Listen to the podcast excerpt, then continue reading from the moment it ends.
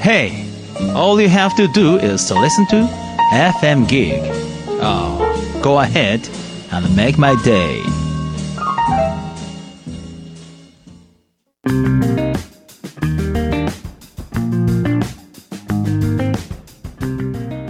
川端智之がお送りする「ファクトファインディング」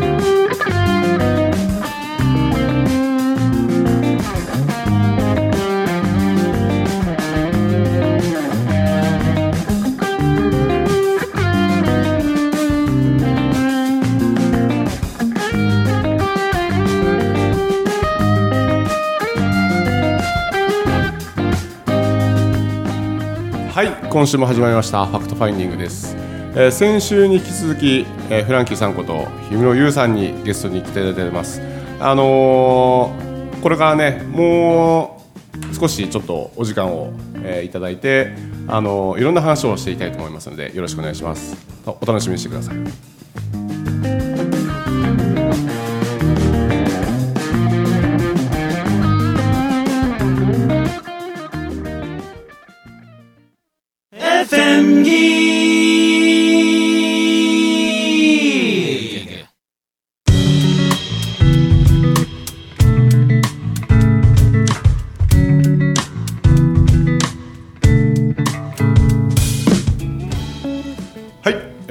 週も始まります。ファクトファインディング。日曜日の11時皆さんいかがお過ごしでしょうか？あのー先週に引き続き、えー、ゆうさんよろしくお願いします。お願いします。ビルさんお願いします、はいお願いします。あのーちょっとそうだななんか話して話してみたいなっていうことがあって、あのーまあ、僕もちょっと講師とかこうさせていただいて、懇親会とかね行くと、まあ、いろんなこう相談する相談される方、相談する、まあ、受ける方が多いんですけど、なんかこうどういう人が多いとかあります？まんべんなくいます？えどういう種類？あどういう、うん、種どういう悩みの種類の人が多いとか、あのーそれはさ、うん。なんちゅうの？いろんな形で相談が来るけど、うん、結論はほとんどあ親子ああはははは幼少期。ははいはいはいはいはい。だよね、そうですね、まあ、そこだいぶ詰まってますもんね。まあほほとんどそれじゃない？の、うん。実際。はいはいはい。が多いようね、ん。なんというか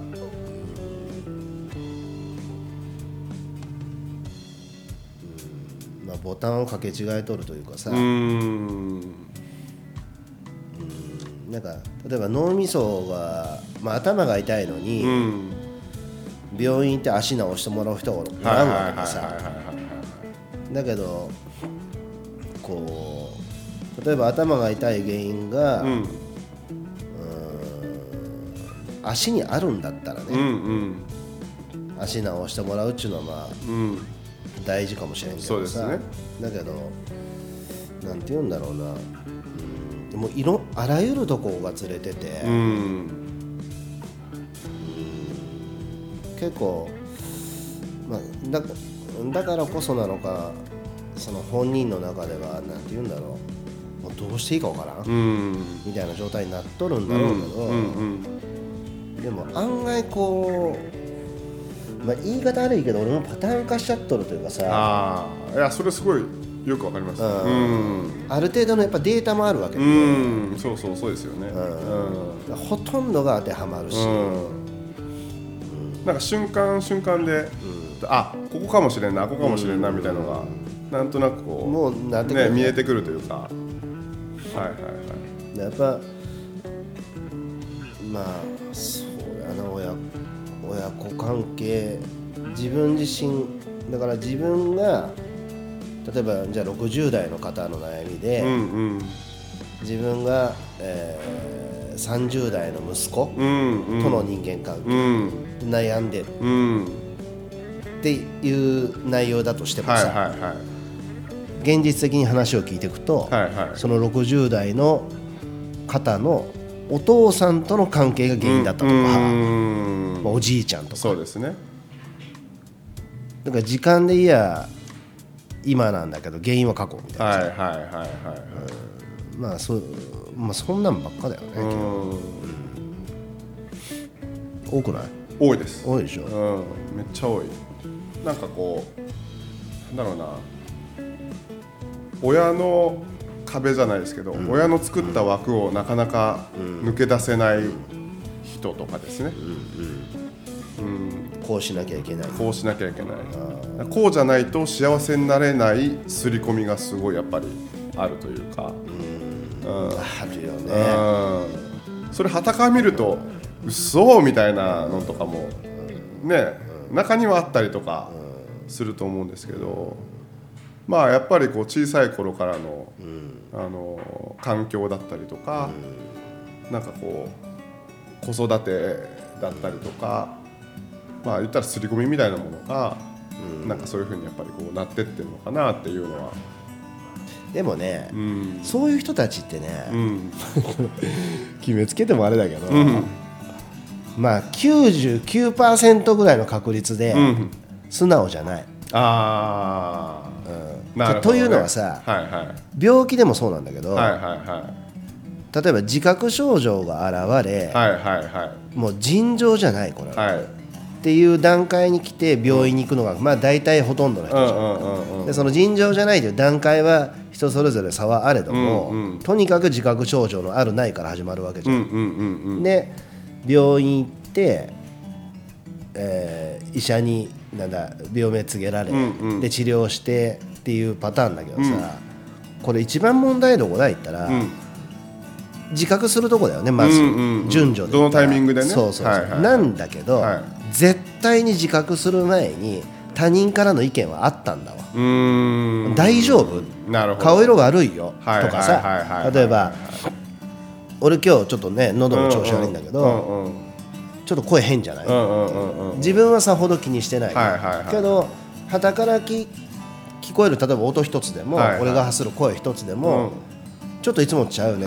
でこれも実はサインではでそういうのをさ聞かない人。いなるほどね。いはいい。や私そんなことないし。うん。俺そんなことないから。うん。でも基本的には人の意見を入れるとこじゃなくて、うん。跳ね返すとこから始まる人たち、うん。がうんあのーさっきのようななるほどね。こうなんか多いよね。う、ん。その99%うん、ほとんどそういううんでなんかいろいろこう勉強してね、するわけだけども、根本みたいなところが。そうそうそうそう、うん。そうなんだよなこれ。難しいんだよね、うん。この話って、うん。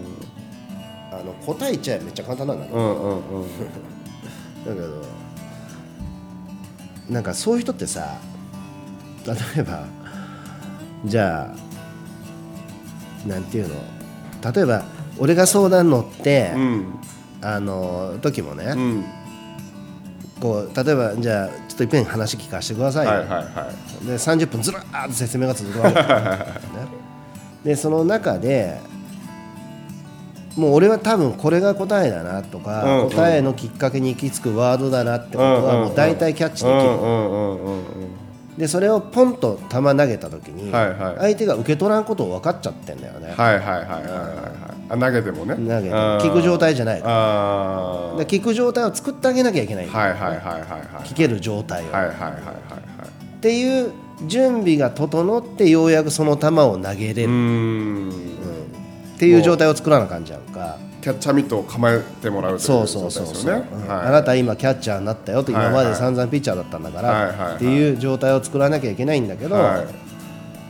じゃあその状態作らずして説明聞いた、ん。で俺が、はい、答えこれポンって投げた時に、うん。もう入らんでしょ、うん。入らんことない、はい。入らんのだわ、はい。だけどきっと俺みたいに球投げた人いるんだって、前にもね。前何人もあていう自分が原因なんだってことーに気づかそうですよね。そういうのは多い。なんかね素直とか頑固とか、その自分が頑固って言える方が、あの頑固じゃないみたいな、そんなような感覚ですかね。そうそう。一見あのへりくつみたいなね言うん。葉だけどさ。うんうんうん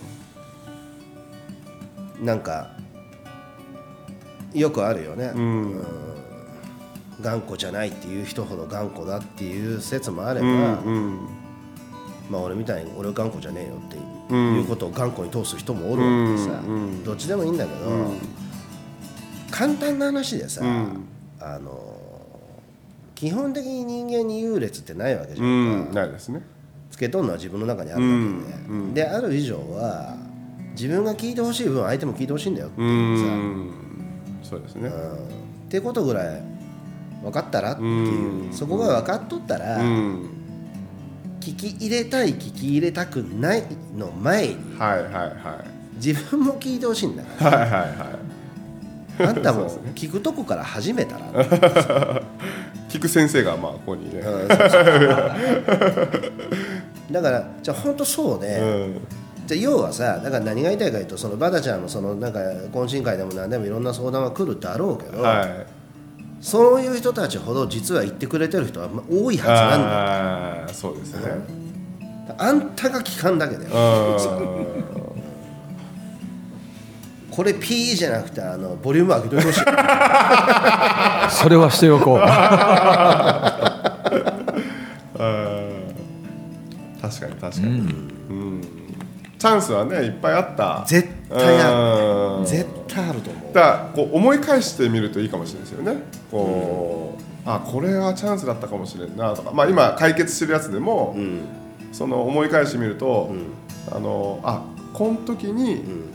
あの人のこの言葉はこれを気づかせるためのきっかけの一言だったかもしれないなっていうふうに、なんかそういうのをこう過去をちょっと振り返って、うん。で今から起こる出来事とか、今この瞬間を大切にするっていうことを、あの大切にするとするならば、まあ気づきがやっぱり、うん。あのこう積み重ねになっていけば、うん。そういうふうにこうねうまくうまくこう回っていくわけじゃないですか。うんあのーなんていうかな。俺さ若い人にもよく言うんだけど、はそのもしっていう考え方。もうない前提でいいから、はいはいはい。もしっていうこう今捉えてる側の真逆をいっぺん見てみたら。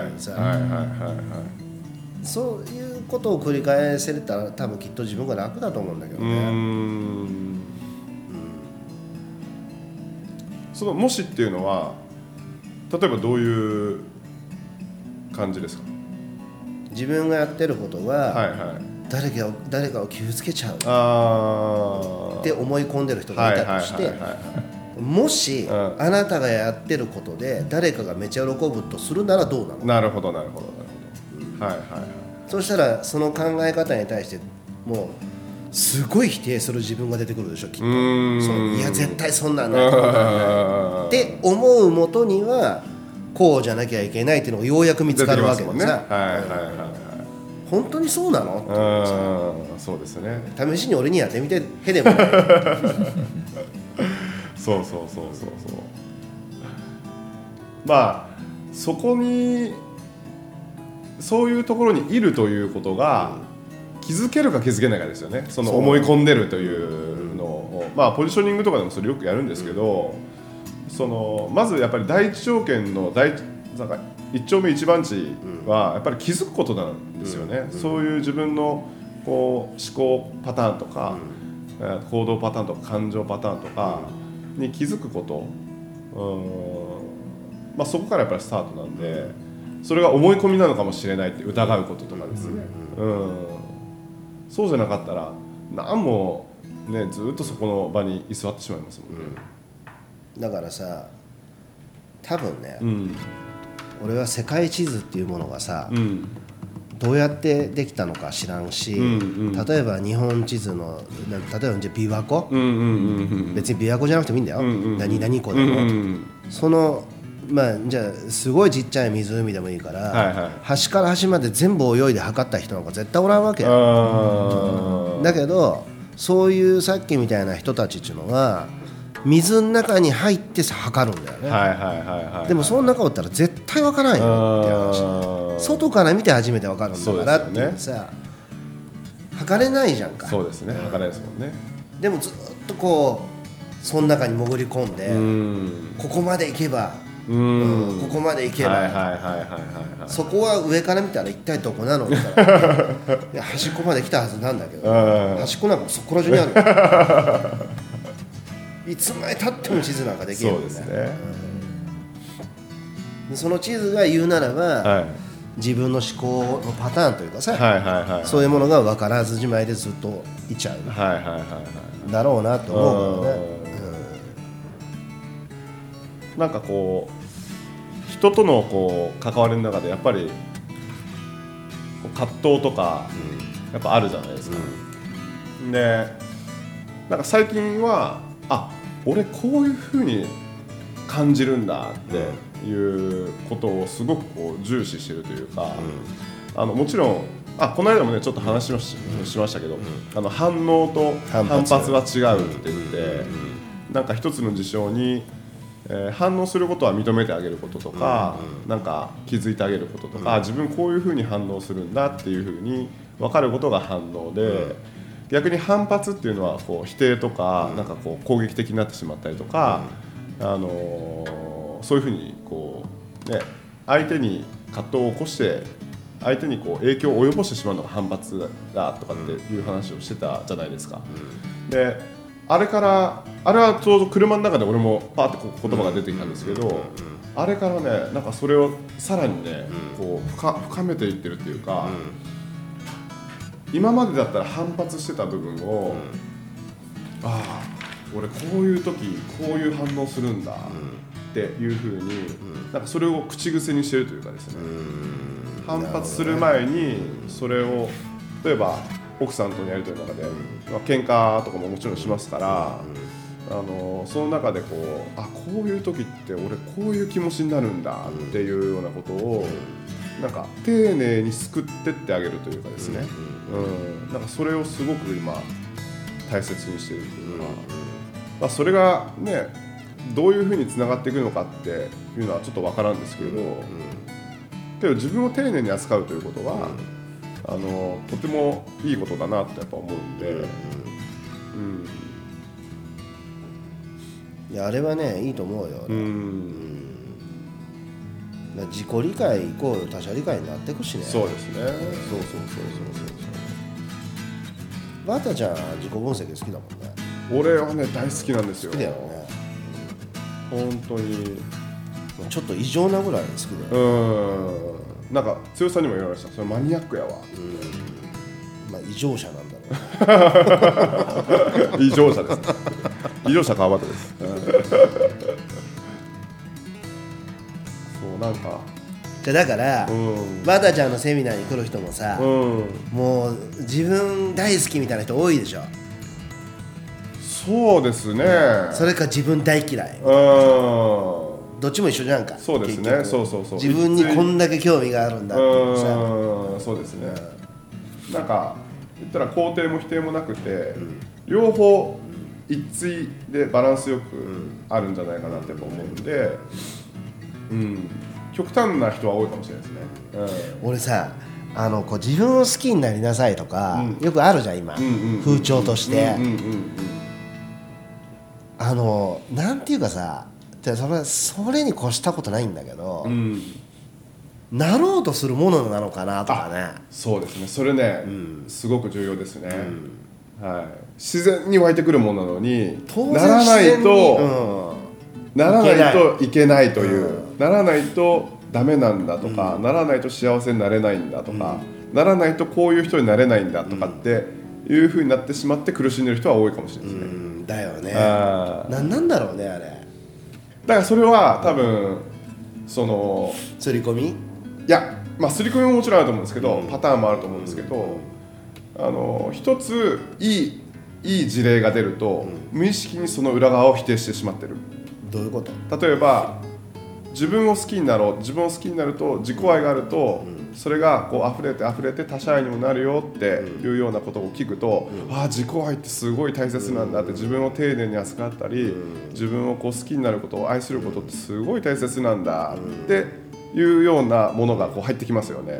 そうすると真逆が要は真逆が罰っていうかですね、できてない自分を責める。うん。なるほどね、うん、そのいや今まで俺こんだけ攻めてきたダメだよなとか、あ今まで俺他人にこんなこと言ってきて、こうしてきたああしてきた、いや無意識的にこう自分を責めるパターンに陥ってる、うん。そういう人が、あのー好きにならなきゃいけないっていう風になっていくんじゃないかなって思いますけど。すごい悪循環悪循環、ね嫌いでもいいんですよだから、うん極端な話ですね、嫌いなら嫌いでいいっていう、うん。なんでもっとこうみんなシンプルになれんのかなと思うけどね。ななんすかね。楽しきゃいいだろうっていううん。うわ今ちょっとラジオ中にまあ言うのはあれですけどめっちゃデジャブやった今。前かがみで楽しきゃいいやろって言った。まあそうですね。本当に楽しければね。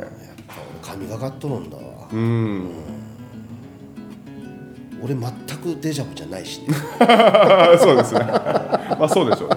別にそんな期待もしてないですけどね。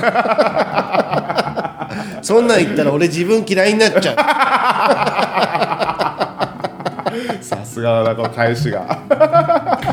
ういやいやホットな話題のがいいから。そうですね。そうそうじゃあこの間もさ相談会の時にさ、はどうしても自分を好きになれないんですとか言っとる人、うーん。もう俺この際だから言っちゃうけどその瞬間的に俺の、まあ、言葉に出さなかったけど、うん。俺の中に出た言葉は「うん。で何? 」あんた一生言っとればいいんじゃないあー。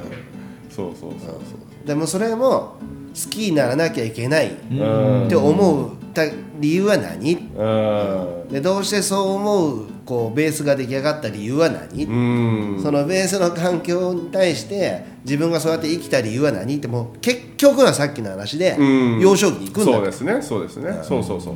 僕もそれずっと同じこと考えてました。結局行くじゃんそう。行ってなんかこうえー責められてた過去とか、全然自分悪くないのに自分のせいにされた過去とか、なんかうっそーみたいな、そういったこう記録のこうなんつうの積み重ねみたいなものが無意識にこうあ自分が悪いんじゃないかとか、あのあこのパターンはやっぱり自分が謝んなきゃいけないよねとかこう罪悪感というかですね、そういったものも踏まえた上でこう自分を、まあ、攻撃まではいかないけどもしてる人が多いのかなと思うんです。めっちゃ多いよね、うん。多いしそういう人を見るとパッと分かる。うん。やっぱ暗いもん。うん。暗い。そうですよね。なんかもう掃除機に吸い取られるよ 本当に。あのこう相談に乗っててあの言葉ですか？あのなんか注意してるのは。単語みたいなものを結構注意したりとかしてます？あこういう言葉を使ってるとか。あうんとね注意してるのは目。ああとうんうんうん。やっぱこう指先とか。は体かな。ああ言葉は意識しんでも耳に入ってくるわーはいはいはい。入ってきて何か俺の勘に引っかかったらそれがピンとくるから。はいはいはいはい無意識の部分で。はい。はいだから意識しとんのはやっぱ所作仕草といううんうんうんいうのはこう見とるね、うん。それもさこう俺がそれを注意して見てるよっていうことうんを気づかないように見るのが難しいよ、う んやっぱり例えばじゃ腕組んで「はいはん?」ってこう「ん?」っていう反応を俺がしたらはいは腕組む時次構えるから。いやーそうですね。うん。そうですよね。そうそうなっちゃうなっちゃう。逆に変なあのー逆に意識しちゃってね。うだからどっちかいうと相談会なんか東野さんおるじゃん、ん。うんうんうん。東野さんに喋っとる時とかをめっちゃもうはいはいはいはい。めっちゃ集中して見とる。はいはいはいはいなるほどね。東野さんがもう喋ってる時にもう情報収集じゃないけど。うん。その人の素が出るでしょ。うんうんうん。俺だと多分緊張するんだけどうんうんやっぱ東野さんこう顎が出とるだけあって。なんていうの？こう人間的にも作り的にもユニークじゃん、ね、三日月みたいな バナナとか。ペイズリーとかねありますよね。よくね師匠いつもそれで笑ってますそうそうそう。くしゃみすると唾が上に行くとかですよね。また帰ってくるんだ 言うって言ったのねしたらまたね。でもね、あの東野さんとかと喋っとる時に、うん。その人の素をある程度見つけなてるほどね。はいはいはい。で俺と喋る時にどこで力むのかとか。はいうのをこうなんか分析って言ったら大げさかもしれんけど、あうんうんうん。それも感覚的なもんですよね。多分そうだ、う。ねもうこれはもう先天的な才能としか言いのそうん。そうですね。そう天才肌なんだ。天才肌ですよね。はい。もう勘だわマジで。あなんでそんなんわかんのとかよう聞かれるけど、ーうん現実的に言ったらやっぱ俺いろんな、まあ、世間的に言う汚い人間、見てきたし人がどういう時に嘘つくか。はいはいはいはいはいはいはい。いうのはもう散々見てきた。そうですよね。そうですよね。だからなんか、まあうんと嘘なんていうのはさ、うん。もう良くも悪くもなくてもう嘘は嘘なんだわ、うん。どこまで行っても、そのやっぱ嘘をつく時の癖というか、うん。そういうものっていうのもこう覚えちゃったんだろうね俺、はいはいはいはいガキンとかはいはいはいはいはいはいだからその本能的に分かるんじゃないああこの人嘘ついたなー今それがいい嘘の時もあるじゃん誰かのためとはいかはいはいはいはいそれは抜きとして、はいとにかく嘘ついたっうんていうのは分かる分かっちゃうねだからまああれだよねその最近さ、もうなんかそういう構えるのが面倒くさいから、はいはいはいはい。僕に嘘を通用すると思います？そこから入ってる前提を与えてねまずね。はいや思いません。じゃあ話してください。これで多分20分ぐらい省略できる 本当に。その方がその人にとってもいいよ そうですねそうですね。はいはいはいはい。確かに確かにその通りや。え俺のこと知らない人からするとちょっとねーうんうんうん。半分脅しみたいな。